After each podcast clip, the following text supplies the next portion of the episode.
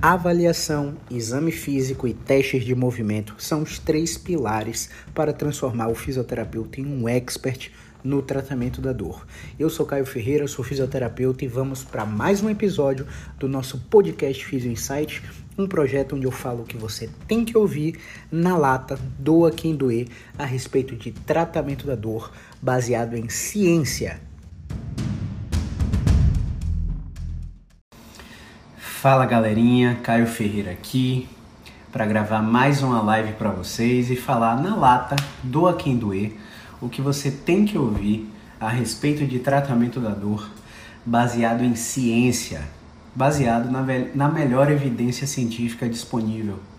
E eu tô vindo aqui fazer essa live para falar principalmente de um dos diversos tipos de dores que o paciente pode sentir.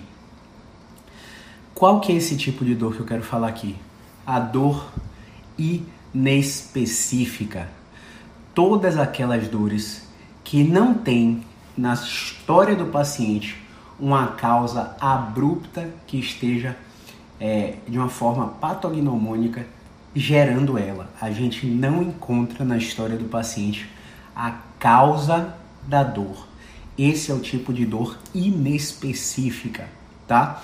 Não há é, inputs traumáticos inflamatórios. O paciente não torceu o joelho, o paciente não caiu da própria altura sob o ombro, o paciente não teve uma fratura de coluna, o paciente não tem uma doença inflamatória sistêmica, reumatológica, o paciente não tem é, trauma, acidente de carro, não tem uma coisa que na linha do tempo tenha gerado a dor desse paciente. É desse tipo de dor que eu estou falando aqui. E aí eu quero levantar um questionamento sobre qual é o profissional que deve tratar a dor prioritariamente. É o médico? É o fisioterapeuta? É o psicólogo? É o educador físico? É o dentista? É o enfermeiro, é o farmacêutico. Qual que é esse profissional? E quando a gente faz uma busca rápida na literatura, não existe um consenso entre qual é o profissional que deve tratar essa dor. Mas existe uma coisa na ciência chamada Hawthorne Effect. É, oh, perdão, Hawthorne não, Truman Effect, confundi aqui que é que o Truman Effect fala? Fala assim, ó.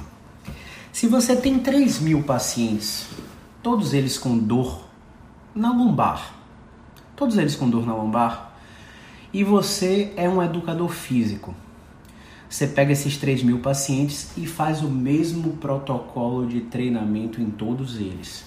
Você coloca ele numa academia, numa sala de musculação, você coloca ele numa piscina, faz um treino de natação, faz um, um trabalho de hidroginástica nesses 3 mil pacientes. 25% deles vão melhorar, vão te chamar de herói, vão te indicar para a família, para o vizinho, para os amigos. 25% desses vão piorar. 25% deles vão ficar igual. E os outros 25% eles vão ter uma melhora tão substancial que se eles soubessem que a melhora seria tão substancial, eles não teriam pagado você para tratar eles. Isso é o que o Truman Effect fala. Então, se você for um fisioterapeuta e você pegar esses 3 mil pacientes e você aplicar osteopatia em todos eles, uma parte, um quarto deles vão melhorar e vão te chamar de herói, um quarto deles vão piorar um quarto deles vão ficar igual a quando ele chegou para vocês e um quarto deles vão ter uma melhora substancial que não valeria a pena fazer o tratamento se eles soubessem que a melhora ia ser tão mínima. Bom, eu espero que o conceito de Truman Effect tenha entrado na cabeça de vocês. Por quê? Porque muitas vezes é, a gente tem a pretensão de dizer que a gente encontrou a causa da dor e estamos tratando a causa da dor desse paciente.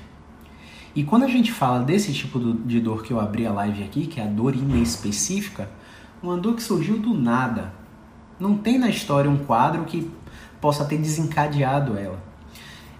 Essas dores inespecíficas não têm uma única causa.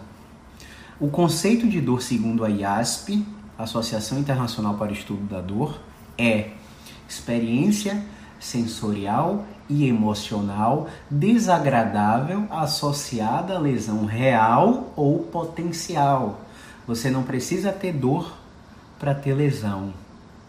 E aí um, um, breve relato que eu um breve uma breve analogia que eu vou falar para vocês. Quando a Covid levou Paulo Gustavo, quanto de vo, quanto de vo, quantos de vocês sofreram junto? O quão querido Paulo Gustavo é e que o óbito dele fez com que você sofresse junto. Não foi um ente querido que faleceu, não foi um, um, um familiar seu que faleceu, mas você sofreu junto. Quando você presencia um acidente de carro, uma queda, o susto que você toma faz você ficar com taquicardia, às vezes você sente a dor. Quando você, por exemplo, um cachorro mordeu sua amiga na sua frente, você tá vendo aquela experiência e você sente a dor pela sua amiga, porque aquela, aquela imagem, aquela visualização é aversiva para você. E o, a depender do nível de aversão ao que você está presenciando, vivendo ou tendo de circun, ou, ou, ou sofrendo uma circunstância, você vai sentir dor ou não, porque é o cérebro que produz a dor. E essa frase, o cérebro que produz a dor, não é para você achar que a dor é da sua cabeça. É só para você entender que a dor é influenciada por mecanismos do, do sistema nervoso central. E quando a gente abre a boca para falar que trata a dor, é, a gente não pode achar que você vai fazer um fortalecimento e você tratou a dor porque o paciente tinha fraqueza, entende? Porque tá rolando o Trumin Effect. Se você pegar um paciente com qualquer diagnóstico de dor no joelho, de dor no tornozelo, de dor no ombro, de dor na coluna, e picar ele dentro de uma sala de musculação e colocar ele para se movimentar fazendo musculação, o exercício tem um efeito agudo e um efeito crônico. O efeito agudo é descarga de opioides no sistema nervoso central e o efeito crônico são alterações morfofuncionais que acontecem não só na estrutura que está sendo trabalhada na musculação, como também no cérebro inclusive hipertrofia de massa cinzenta, né? E, inclusive aumento é como é, aumento da inibição da substância peidoglutamato, ou seja, é como se a gente fechasse a torneira dos mediadores pronociceptivos e abrisse a torneira dos mediadores antinociceptivos. Então, quando isso acontece porque você está fazendo exercício, é aquele seu paciente que melhorou da dor só por estar numa sala de musculação. Não quer dizer que o cara melhorou porque ele estava fraco e você fortaleceu. Afinal, a maioria dessas melhoras que acontecem em salas de musculação, em piscinas de natação, em grupos de corrida, é, em, em, atividades físicas em geral, em geral, são melhoras que acontecem antes de seis semanas, verdade ou não? Se tiver algum educador físico que tenha experiência contrária, pode se sentir à vontade para comentar aqui. E antes de seis semanas, tudo o que acontece fisiologicamente falando é adaptação neuromuscular. O cara não ganhou força ainda. O cara não ganhou resistência ainda. O cara não ganhou potência ainda. Faz sentido? E o cara já melhorou para da dor, porque essa melhora mediada pelo exercício é uma, é uma melhora neurofisiológica. Acontece no sistema nervoso central. A mesma coisa é o fisioterapeuta avaliar o paciente e falar para ele, ó, você tá com o tornozelo fora do lugar. Você tá com a cervical fora do lugar. Sua vértebra está rodada. Eu vou te manipular e vou agir na causa da sua dor. Ou então falar, sua dor é mecânica. Eu vou apertar um parafuso aqui e você vai melhorar. Porque achamos a causa da sua dor. A dor, ela tem três componentes: cognitivo emocional, sensório discriminativo e afetivo motivacional. Se a dor tem três componentes, não tem como eu falar que o cara está melhorando só porque está fortalecendo. Não tem como falar que o cara está melhorando só porque está no Pilates fazendo powerhouse, trabalhando core. Não tem, só, não tem como falar que o cara tá melhorando porque tá numa postura de rano na parede no RPG. Não tem como eu falar que o cara tá melhorando porque ele tomou um anti-inflamatório, porque ele tomou uma, uma aplicação de ácido hialurônico. Caio, por que você está falando isso? Porque as pesquisas mostram que o processo inflamatório é um processo benéfico para o corpo que proporciona a remodelação dos tecidos. A inflamação está aí para te ajudar no caso da dor musculoesquelética. Eu não estou falando de é, você tá com Covid, tá numa tempestade de citocinas com super agravado na UTI. Essa inflamação, não é dessa inflamação que eu tô falando. Tem, tente não generalizar o que você vê aqui na minha rede social, porque cada caso é um caso. Eu tô falando da inflamação, por exemplo, mediada por fatores pronoceptivos da coluna. Tô falando da inflamação mediada por fatores pronoceptivos do joelho né? Aquela condropatia patelar chata, aquela instabilidade crônica de tornozelo com, com história de entorse recidivante chata, aquela dor no ombro de toda vez que você levanta o braço, que tem diagnóstico de síndrome do impacto bursite tendinite, aquela dor no quadril, né? Síndrome de banda tibial e por aí vai. Eu tô falando desses tipos de dores. Dores inespecíficas, dores que não têm relato de trauma, que é do acidente, fratura ou doença na história do paciente. Então, existe uma coisa que me deixa puto. me deixa extremamente irritado. E eu tô aqui depois de 20 minutos de meditação para falar isso com vocês. Para que a pegada não seja tão agressiva, para que a pegada não seja tão contundente, né? Porque meu discurso é sempre muito contundente. 20 minutos de meditação salva meu dia. Enfim, olha só, o profissional que te recebe quando você tem dor, em sua maioria, não estou dizendo se é certo ou errado, em sua maioria é o médico. Em sua maioria é o médico ortopedista. O que, que ele faz com você? Ele coleta a sua história, ele te pede o exame de imagem, ele te passa uma medicação. Você faz o exame de imagem, ele encontra uma hérnia, uma protusão, uma tendinite, uma bursite, um, uma, um, enfim, uma alteração estrutural que o exame está mostrando e ele te diz que está doendo por causa daquilo e você vai tomar um remédio e às vezes ele vai te passar a fisioterapia. Tá tudo bem. O que é que está errado nesse processo, na minha opinião?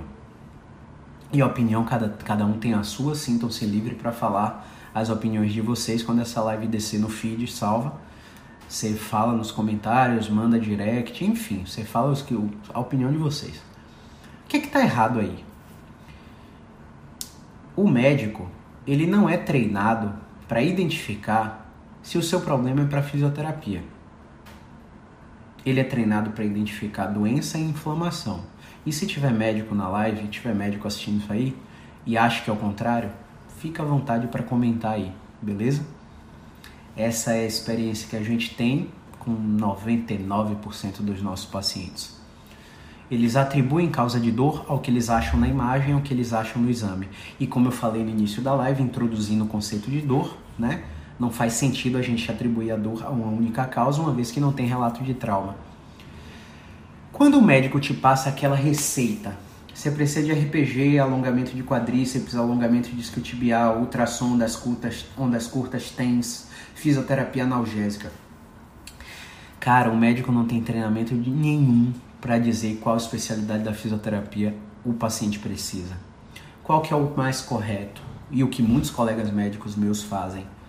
Caio, eu tô te mandando um paciente aí que aparentemente o diagnóstico é esse, vê aí se você consegue ajudar solicita uma avaliação fisioterapêutica. O cara chega aqui com a prescrição de avaliação fisioterapêutica. Na avaliação, eu, enquanto profissional da fisioterapia, decido se você vai precisar de PNF, de Mackenzie, de osteopatia, de acupuntura, de pilates, de RPG, de inibição muscular, de controle de movimento, de educação em neurociência da dor, de terapia cognitivo funcional, CFT, de tratamento baseado em classificação de subgrupos, eu decido baseado no que eu achei na avaliação. Você entende? A mesma coisa que está muito errado é o fisioterapeuta passar o paciente para o educador físico e falar: Ó, oh, ele está com fraqueza de quadríceps. Gente, eu não sei se mudou atualmente, mas na minha graduação eu não aprendi nenhum método técnico ou avaliação para identificar se o paciente tem fraqueza real. Eu não posso falar isso. Eu tenho que solicitar uma avaliação do educador físico. E o educador físico vai fazer o seu processo de avaliação e identificar quais são os grupos musculares que esse paciente precisa ser trabalhado. Não faz sentido eu mandar para o educador físico e falar, ó, oh, fortaleça aí core. Não faz sentido, porque quando o cara chegar e fizer a própria avaliação da profissão dele, ele vai identificar o que, é que você precisa lá na sala de musculação, lá na hidroginástica, lá na sala, na, no funcional, no spinning, enfim, onde o educador físico estiver. Ele vai ter autonomia para trabalhar. Você entende? E aí o que é que vem acontecendo? Existem é, indústrias de cursos, né? E eu faço parte dessa indústria, eu tenho três processos, programas educacionais. E existem indústrias de cursos que estão vendendo, né? Vendendo o tratamento da dor para educadores físicos. Está errado? Não, longe, não está errado não. Mas por que, que eles estão fazendo isso? Porque eles não estão conseguindo fechar a turma com fisioterapeutas. Eles abrem para o educador físico e o educador físico vai lá e faz o curso e acha que com aquele curso, com aquele conhecimento que ele teve por quem aprendeu com o fisioterapeuta, ele pode, deve e está apto a fazer o tratamento da dor. Enfim, cada um com sua cabeça. A mesma coisa, existem indústrias de cursos médicos que ensinam a abordagem é, química inflamatória, medicamentosa, as principais drogas que são usadas em cada caso. E eles abrem esses cursos para fisioterapeutas integrativos. E aí o paciente chega no fisioterapeuta e o cara inventa uma profissão que não existe, invade a área da medicina e fala assim, ó, você vai tomar esse, esse, esse remédio. Você acha que não tem fisioterapeuta que está prescrevendo o remédio aí? Tem e vai ser caçado, vai perder o crefito e vai ser preso, quiçá ser preso, se estiver fazendo isso. É exercício ilegal da profissão. A gente não tem autonomia para fazer isso. Beleza? Então, outra confusão que acontece. Eu, enquanto fisioterapeuta, estava conversando com uma grande colega minha aqui, que é educadora física, agorinha. E eu, enquanto fisioterapeuta, trabalho dessa forma. O paciente chega para mim com dor, eu faço uma fase clínica para tratar a dor. Quatro a seis semanas a gente faz uma fase clínica. Uma vez que a dor está diminuindo, a gente vai para uma fase 2, que é controle de movimento, onde eu trabalho a cadência dos exercícios, o tempo de contração dos exercícios, para o paciente ter um controle daquele movimento. Eu falo para ele, ó, eu não estou fortalecendo nada, eu só estou te ensinando a controlar a sua articulação.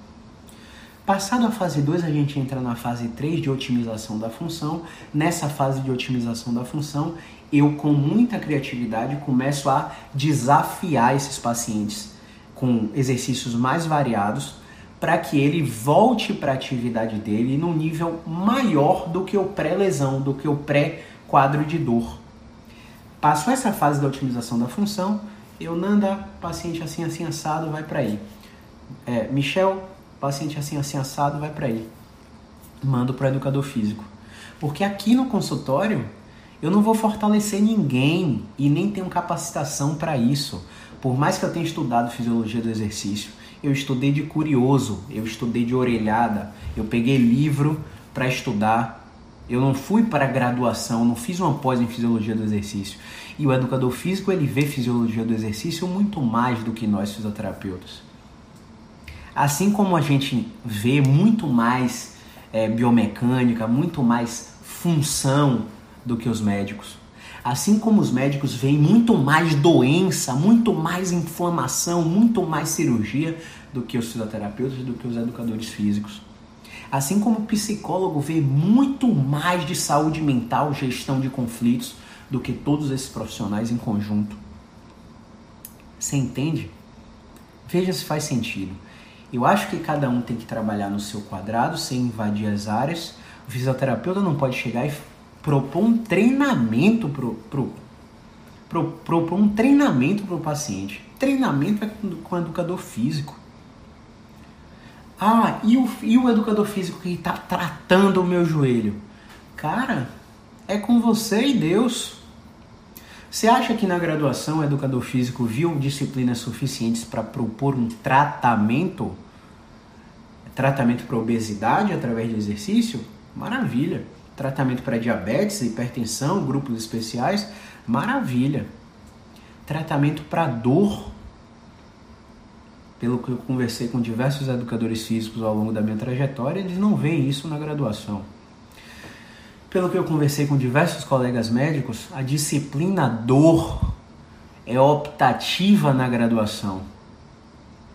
Isso quer dizer que muitos médicos saem da graduação sem ter visto a disciplina dor. Olha que louco. Na fisioterapia, eu saí sem ver nada da disciplina dor. Eu saí com um modelo que a gente chama cinésio patológico. O que, que esse modelo diz? que um movimento errado gera dor e que eu preciso corrigir esse movimento.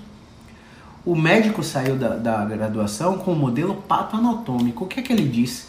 Que tem algo errado na estrutura, eu preciso corrigir aquela estrutura para doer, para parar de doer. Tem algo inflamado, eu preciso tratar a inflamação para parar de doer.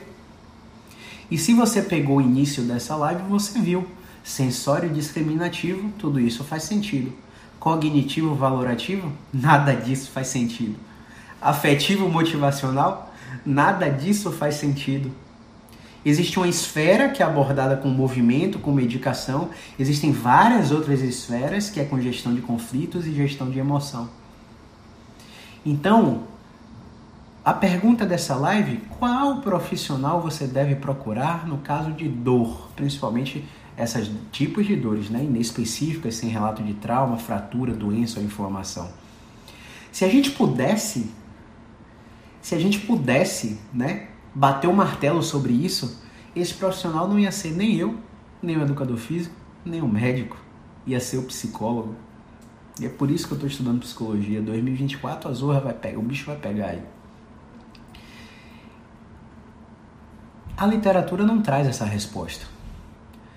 O paciente precisa entender disso. E para isso eu, enquanto fisioterapeuta, venho aqui dar minha cara a tapa e falar sobre o que eu penso a respeito, sempre baseado em ciência. Para isso, diversos educadores físicos dão a cara a tapa nas redes sociais e falam que eles pensam sobre isso. Vários médicos também o fazem, vários psicólogos também o fazem. Nessa miscelânea de informação, nessa overdose de informação, o paciente fica confuso. E o paciente quer clareza. Isso não é uma guerra entre profissões. Isso é uma guerra entre quem segue ciência e quem não segue ciência. Para cada post informativo que eu faço, existem mil desinformando. Para cada post que eu faço dizendo que postura é a melhor posi a posição mais confortável possível com o mínimo gasto energético, existem mil posts que falam postura certa é isso. Então, se a gente ficar encarando isso como uma guerra, isso nunca vai acabar. Porque sempre vão ter profissionais que vão falar o contrário do que a gente fala aqui. E tá tudo bem. Para isso, eu tenho uma resposta para os pacientes. Experimentem. Mais uma vez eu falei sobre o Truman Effect. Se você for para o educador físico com dor no joelho, quadril, tornozelo ou coluna, você pode estar no grupo de 25% que só por movimentar vai melhorar. Não quer dizer que você melhorou porque fortaleceu.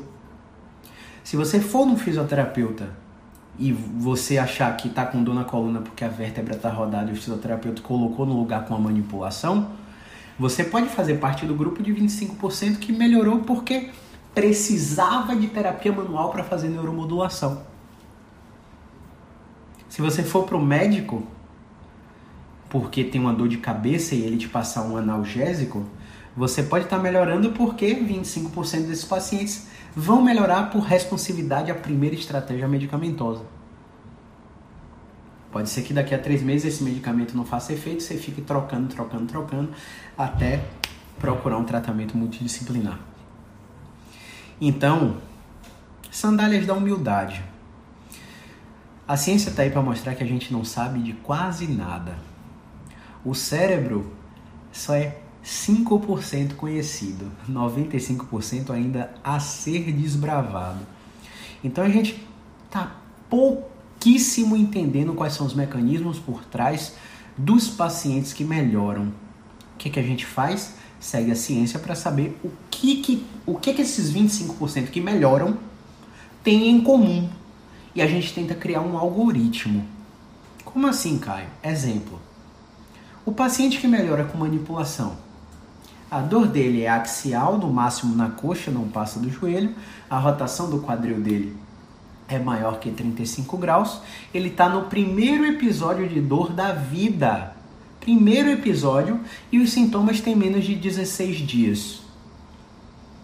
Isso foi o que a Julie Fritz encontrou no seu artigo lá em 2012, onde ele fez uma, ela fez uma triagem do TBC.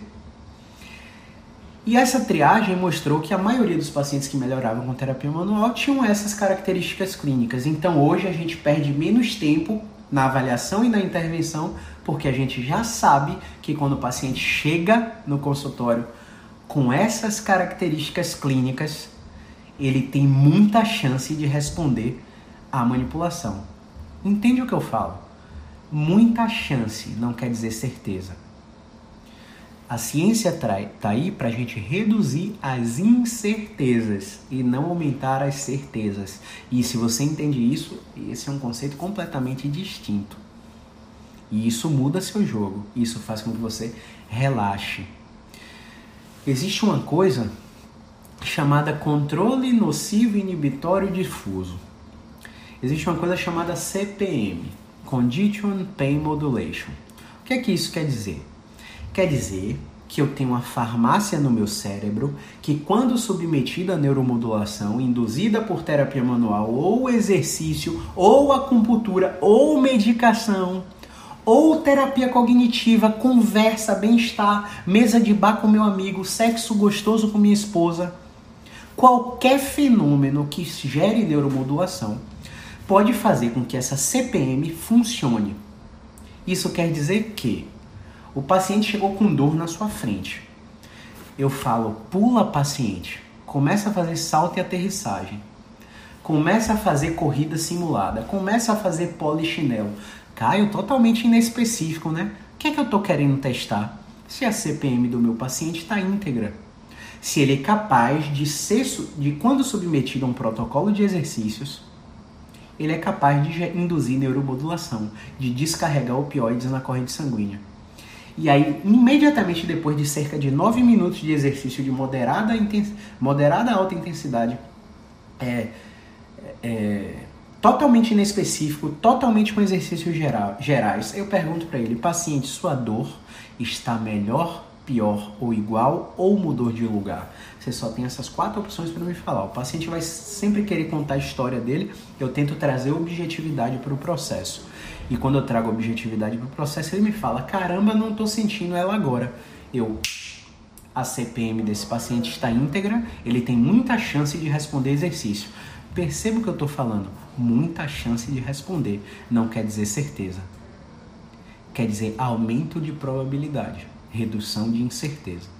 Ainda assim, com a CPM íntegra, pode ser que esse paciente não responda aos exercícios. E aí você precisa ter humildade para saber identificar isso de cara na avaliação e saber que, ó, meu paciente tem barreiras para recuperação. Meu paciente é, tá com a esposa doente, acamada, com complicações pós-Covid, com déficit cognitivo, é, tá com home care em casa. É, meu paciente está levando a casa nas costas, a, a, a aposentadoria nas costas é, todo, todos os sonhos daqueles paciente, daquele paciente de depois de se aposentar começar a viajar, curtir o mundo foram quebrados pela pandemia, houve uma quebra de expectativa, existe uma situação de autocobrança, de sobrecarga de responsabilidade e esse paciente tem diversas barreiras para recuperação, por mais que a CPM esteja íntegra. E se ele tem essas barreiras para recuperação, é óbvio, é claro que lógico, que ele vai precisar de um psicólogo junto. Porque quanto mais ele enfrenta isso sem auxílio de um psicólogo, as chances são é de ele ficar sempre igual durante todo o processo. O cara tem resposta mecânica, melhora a movimentação, melhora a tolerância à carga axial, melhora a capacidade de executar o exercício, mas ele te fala eu tô igual ou eu tô pior, minha dor tá maior. Todas as referências dele estão melhorando, mas ele diz para você que tá pior. Por quê? Quando a gente passa de três meses na dor, na dor inespecífica, existem alterações morfofuncionais no cérebro e a gente está aqui falando isso pela milionésima, quinquilionésima vez e a gente vai continuar falando isso mesmo que o ano tenha 999 dias, porque isso é difícil de ser assimilado pela população, é difícil de ser assimilado pelos fisioterapeutas. Eu tenho um aluno que ele falou: caramba, quando, ele, quando você falou para desconsiderar a discinese escapular no, numa dor no ombro inespecífica, eu fiquei puto. Aí eu comecei a usar a legenda: se fica puto é pior. E, e, tipo, é super brincando, sabe? Eu faço os posts, boto a legenda lá: é, se ficar puto é pior, é, acaba a geração mimimi e tal, não sei o que. Mas, se hoje eu receber da British Journal of Sports Medicine no e-mail a lista de artigos com a revisão sistemática com meta-análise super bem é, é, super bem elaborada da colaboração Cochrane, falando completamente o contrário do que eu estou te dizendo aqui, tenha certeza que amanhã eu vou estar tá aqui para desdizer tudo que eu estou te falando aqui agora. Mas até o momento, com o que eu tenho de conhecimento baseado em evidência científica, é isso que tem acontecido nos pacientes com dor. Então, assim, é, surgiu umas perguntinhas aí, né? Vamos ver aqui. Pergunta, pergunta, pergunta. Durães Ribeiro, deixa salvo, vou deixar salvo. É, você precisa de exames para fazer essa avaliação? De jeito nenhum. Não preciso de exame, porque o meu diagnóstico é completamente diferente do, dos médicos. Meu diagnóstico é de síndromes de movimento. Eu testo o seu movimento, vejo o que está obstruído, vejo se você responde a movimento, a terapia manual, a acupuntura. Se você responder, a gente trata. Se você não responder, a gente encaminha. Então a gente não precisa de exame, a gente faz o exame físico, não exames complementares tal. A não ser que você tenha chance de estar com alguma patologia grave. Aí no exame físico a gente vai identificar os sinais e vai te encaminhar. Beleza? Lembrando que essas chances de patologias graves são men menos que 5% nos casos de dor, tá? Principalmente dor de coluna. Incrível, acabei de ler isso no livro do Rogério Liporassi. Eu ainda não tenho esse livro, mas eu vou comprar. Todo mundo está elogiando muito esse livro. Essas informações são extraídas do do Explain Pain de Butler e Mosley e do é, Pain Neuroscience Education do Luiz Luiz Poentedura, acho. Não sei se é Luiz não. Acho que é Emílio Poentedura. Beleza? Então são esses dois livros que eu, que eu me baseio para falar sobre neurociência. Deixa eu ver se teve mais perguntas. E aí a gente continua.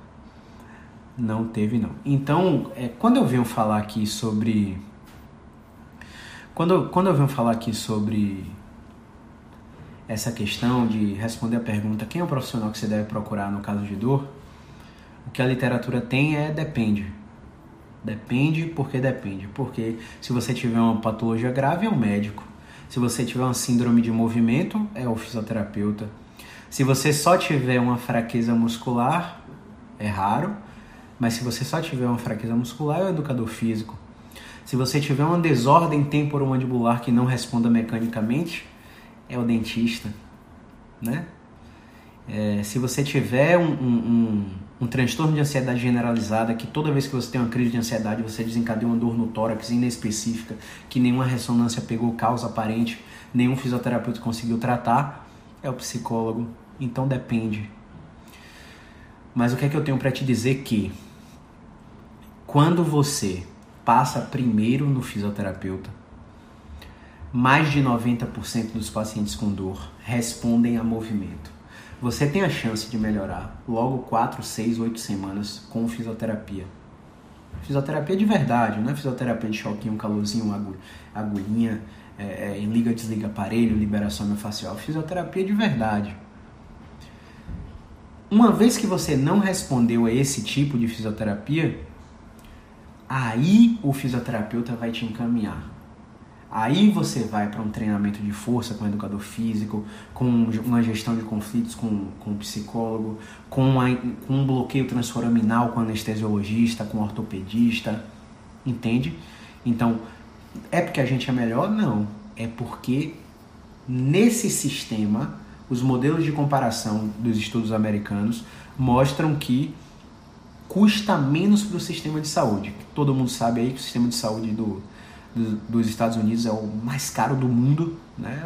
Você vai à falência se você precisar de um sistema de saúde lá sem, sem uma seguradora é tudo muito caro lá. Então, os empresários lá da área de saúde, eles já começam, eles são médicos, inclusive, eles são médicos, em sua maioria, eles já começam a dizer: olha, esse cara aqui fez esse tratamento por dois meses, há um ano atrás, está fazendo esse tratamento de novo, por que, que eu vou gastar dinheiro com esse beneficiário de novo? Se ele já fez esse tratamento uma vez e não resolveu. Quem é que dá mais resultado aí? Aí ele não quer saber, meu amigo. Se você tem um background de fisioterapia, de médico, de educador físico, ele quer saber do seu resultado.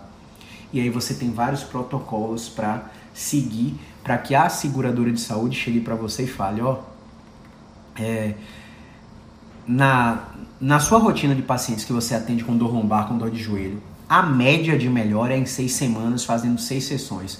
Então você vai para esse centro de reabilitação aqui, para esse centro de tratamento da dor aqui, porque eu vou pagar 3 mil reais para esse centro e esse centro vai fazer tudo lá para você melhorar em seis semanas. E aí a maioria dos pacientes melhoram. O que não melhora, um prejuízo é do centro. O plano não paga mais. O plano já pagou porque a média dele de recuperação é de seis semanas o plano não paga mais e você vai ficar continuando atendendo aquele paciente, isso lá nos Estados Unidos, né? É, até que esse paciente tenha algum desfecho positivo. Ou que esse paciente tenha, tenha identificado alguma barreira de recuperação que o tratamento dele não seja com fisioterapia. E aí você tem que ter expertise para identificar isso desde o início da consulta. E aí a gente tem questionários para fazer isso.